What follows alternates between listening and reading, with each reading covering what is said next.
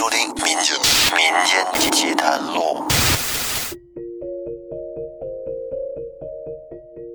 大家好，欢迎您继续收听由喜马拉雅独家播出的《民间奇谈录》，我是老岳。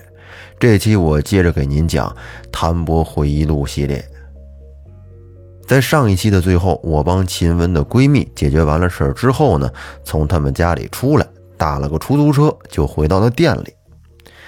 就在我下午下班的时候，宋哥给我打了一个电话，说跟我好长时间都没见了，约我明天中午一起吃个便饭。我没有考虑，便爽快地答应了下来。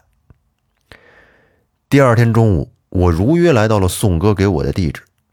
可当我推开包厢门的时候，却发现只有秦老一个人坐在里面。我有点没反应过来。秦老说：“小谭来了，来来来，坐。”啊，秦老啊，你好，你好。我自然的坐下来，看着秦老。秦老手一抬，几个服务员陆续就把桌子上摆满了菜。我顿时有点懵。微笑着问了句：“秦老，宋哥是不是迟到了？”小谭，今天就我们两个人来吃菜，别客气，我们边吃边聊。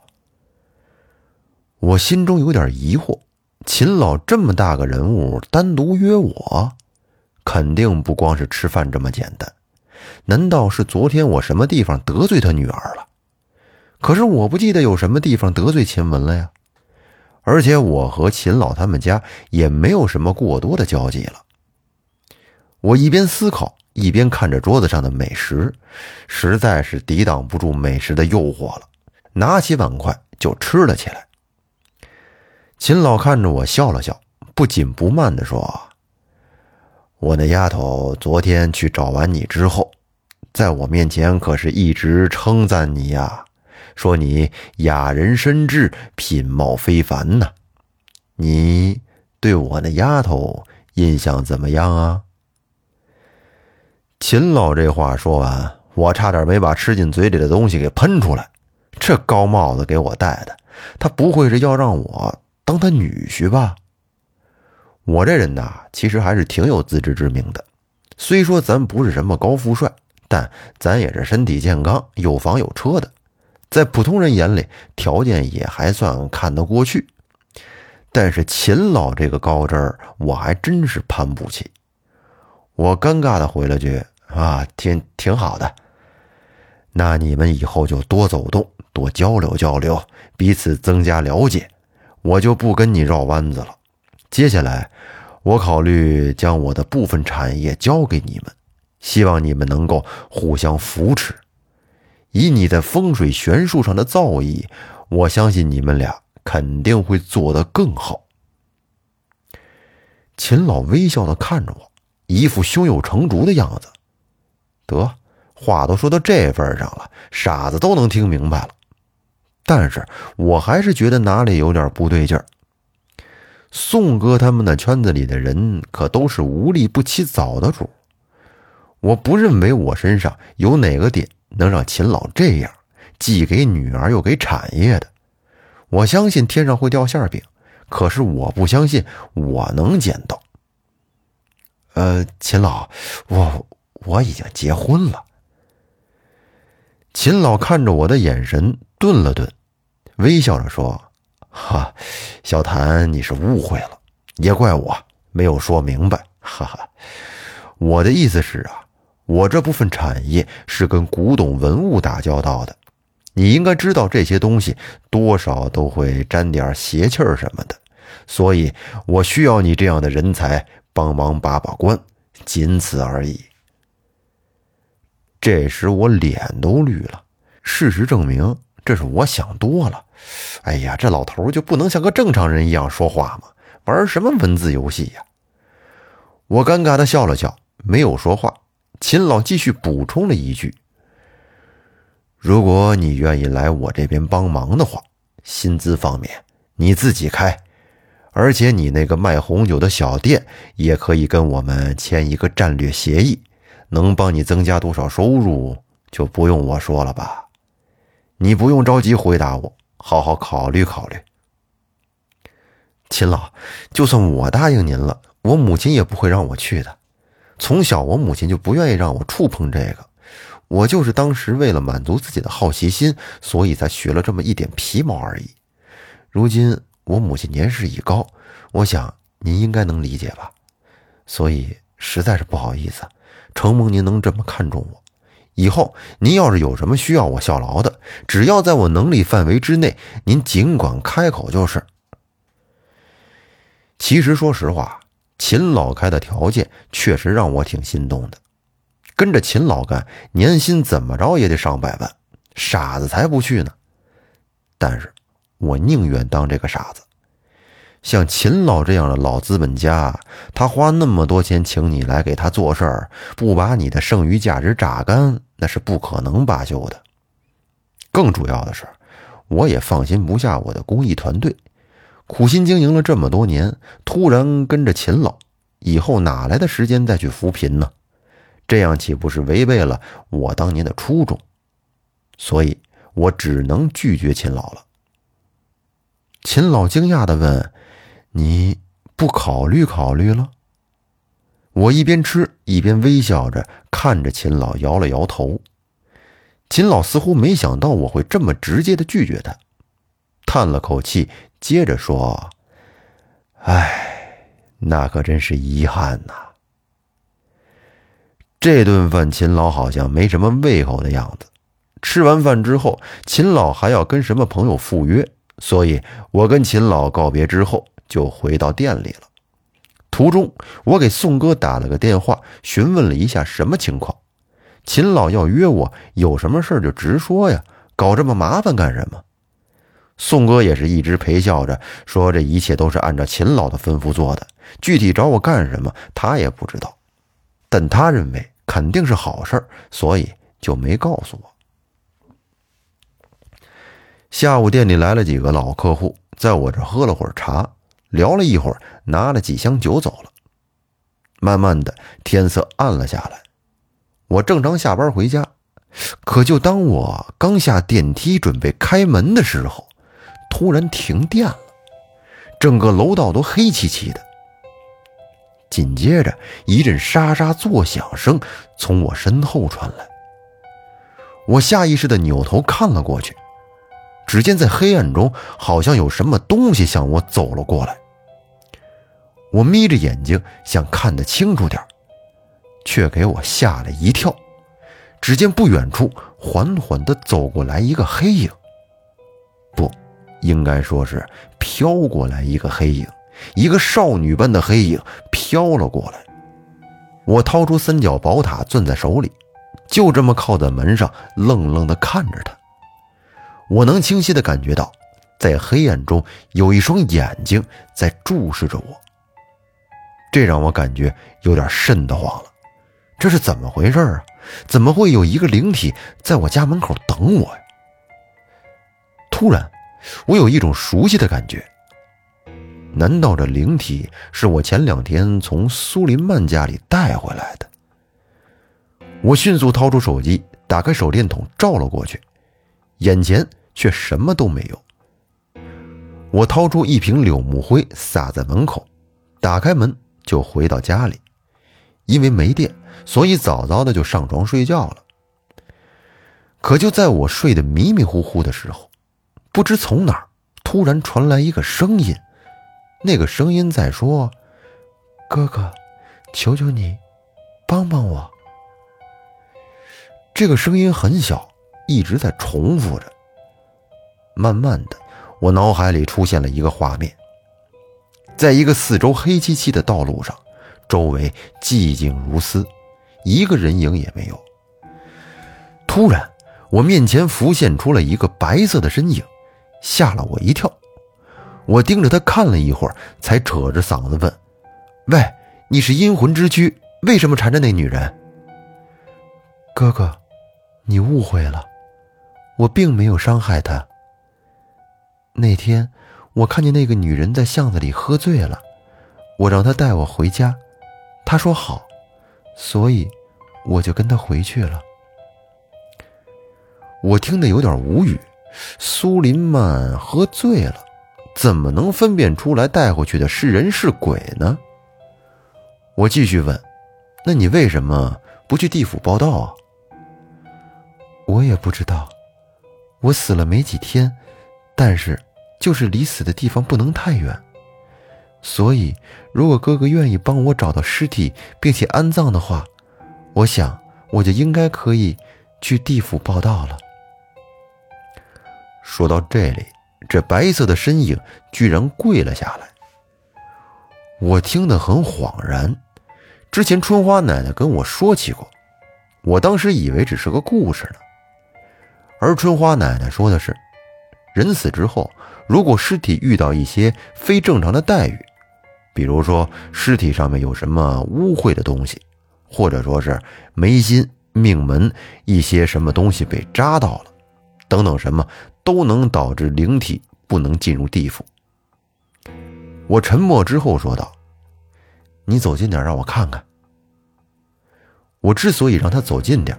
是想看他眉心或者命门有没有什么异常。一般刚死的灵体跟他生前是一样的。如果真是被扎到了，头上肯定会有伤痕的。那我找到他的尸体后，给他拔了就可以了。这个白色的身影站起来，缓缓地靠前。我这才发现，她居然是个十八九岁的女孩。她整张脸完好无损。说明让他致命的不在头上，这也就完全推翻了我刚才的猜测。我又仔细的打量着他，他的眉眼之中带有一丝青涩，让我一眼就能看出来他是个大学生。可让我气愤的是，我看到他的脖子上有一个很深很深的勒痕，让人触目惊心的，他。是被人用绳子给勒死的，这算是他杀。这女孩的尸体应该是被凶手给转移了，所以他才不能去地府报道。我沉默了一分钟，才沉声的开口说道：“你记不记得你是在什么地方死的？”女孩想了想说：“我只记得那天是同学过生日。”我们一起在酒吧喝了一点酒，我跟同学打车回去，在打车的时候，同学突然说他有东西忘记拿了，要回去拿，我就在路边等他。突然感觉有人捂住了我的嘴巴，然后后面的事我就什么都不记得了。听到这儿，我心里叹了口气，这女孩多半是遇到了强奸犯了。我问道：“那个酒吧叫什么名字？”女孩想了想说：“后海酒吧。”这个地方我算比较熟的，因为我是做进口红酒生意的，之前给这个酒吧供过货，所以之前也经常去。慢慢的，我醒了过来。昨晚当我看到那个黑影之后，我就知道又有灵体来找我了。所以我才在门口撒了柳木灰。一般灵体是不能随便进别人家的。撒了柳木灰之后，灵体就可以自由出入了。这女孩用梦告诉了我她的诉求，那么我就帮她完成遗愿吧。我洗漱完，吃完早饭，已经是早上九点多了。我做好所有的准备之后，就朝着后海酒吧去了。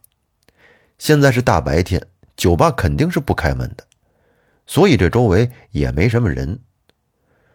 我在酒吧门口简单的布置了一个三灵聚首局，这种风水局一般是聚魂用的，也就是农村里说的叫魂。当人被某个事物或者声音什么吓住了以后呢，会懵一会儿，这就是所谓的三魂被吓了出来，一般会自己回到身体里。但是有的孩子三魂不稳的时候，被吓出来的三魂不能及时回到身体里，那就得采取一些手段把魂叫回来。一般人刚死不久，尸体都会残留一些三魂灵气，就相当于身体有那么一股味儿还没有散尽。那这个三灵聚首局就会辨别这股三魂灵气来自于哪个方向，这样就会缩小我的搜索范围。我请出三炷玄香，举过头顶，诚心一拜，插在局中心。接着掏出九星罗盘，按照风水局给的提示，找到了这里阴气最重的地方。我朝着这个方向一直寻找着，这地方算挺偏的，还在开发当中。左边是河，右边是荒地，几乎没有什么建筑。大概半个多小时过去了，突然我的视野里出现了一排建筑。等我走到跟前，才看见这是一个废弃的工厂。那应该就是在这儿了。因为这附近除了这里，也没有什么地方可以藏人了。我找到这个废弃工厂门口，这儿连门都没有，只有两个装门的大水泥柱子，里面的厂房也都破破烂烂的，地上一层厚厚的枯叶，显得整个厂区有那么一点恐怖的感觉。看样子这里荒废很久了。我再次掏出九星罗盘。往阴气最重的地方走去。不一会儿，在一棵大树下，我看到地上躺着一个衣衫凌乱、煞白腐烂的尸体。从他脖子上的勒痕来看，应该就是他了。此刻我没有一丝看到死人应该有的惧意，因为我知道这只是一个香消玉殒的女孩而已。她青涩，之前还在上学呢。或许马上就会有一段甜蜜的恋爱，但是现在已经都不可能了。我站在原地愣了很久之后，才掏出手机拨打了报警电话。做笔录的时候，我跟民警同志说，我是路过解手的时候无意间发现的。除了这些，我不能再说过多的话了。剩下的就是交给民警同志处理了。从派出所出来时候。已经是下午，今天我没有状态去公司，所以就驾车直接回到了家里。我刚进家门不久，门口的门铃却响了。我打开门一看，只见是秦文和苏林曼站在我家门口。我一愣，秦文开口说话了：“怎么不请我们两位美女进去坐坐吗？”我这才反应过来，尴尬的笑了笑。把他俩请进了家门，顺手从冰箱里拿了两瓶果汁出来，递给他们。怎么了？看你脸色不是太好，不舒服吗？啊，没事今天可能是早晨起来有点早，没休息好。怎么了？找我有什么事儿啊？我说过，你帮我闺蜜解决那件事，会让你再赚二十万的。给你看看这个。秦雯一边得意的说着。一边递给我了一个档案袋我打开一看，里面是一份合同。我仔细一看，啊，这是一份采购协议。这时，在旁边一直没说话的苏林曼微笑的看着我说：“对，谢谢你前几天救了我。为了表达谢意，我们公司未来一年的商用酒都由你来提供。”我看着他愣了愣。这着实让我有点意外，就这么简单的在我家里就把合同给签了。接着秦雯问我昨天为什么拒绝他爸的邀请，我也如实的跟他都说了，说是为了我们的公益事业。他听完之后呢，也就保持沉默，没有再继续追问。简单的聊了一会儿，他们俩就回家了。晚上睡觉的时候，我又梦到了那个女孩。在梦里，她一句话都没有说，只是专注地看着我。从他的眼神当中，我能感觉到他浓浓的谢意。这或许就是为什么我一直坚持做公益的原因吧。每次看到他们脸上洋溢出的笑容，我都能感觉到满满的幸福感。到了七月十四的时候，我给这个女孩烧了点纸钱。也算是我跟她最后的告别吧。我能为她做的也只有这个了。在我国很多地方也都是在七月十四这天进行祭祀，点亮河灯，依赵祖归乡之路。中国一共有十七个传统节日，每一个节日不是在对我们形成刻板的规划，而是在时刻的告诉我们要不忘祖辈，守得初心，方得始终啊。那谭博的这个故事说到这儿就告一段落，感谢大家的收听，欢迎您订阅专辑并关注主播，我们下期再见，拜拜。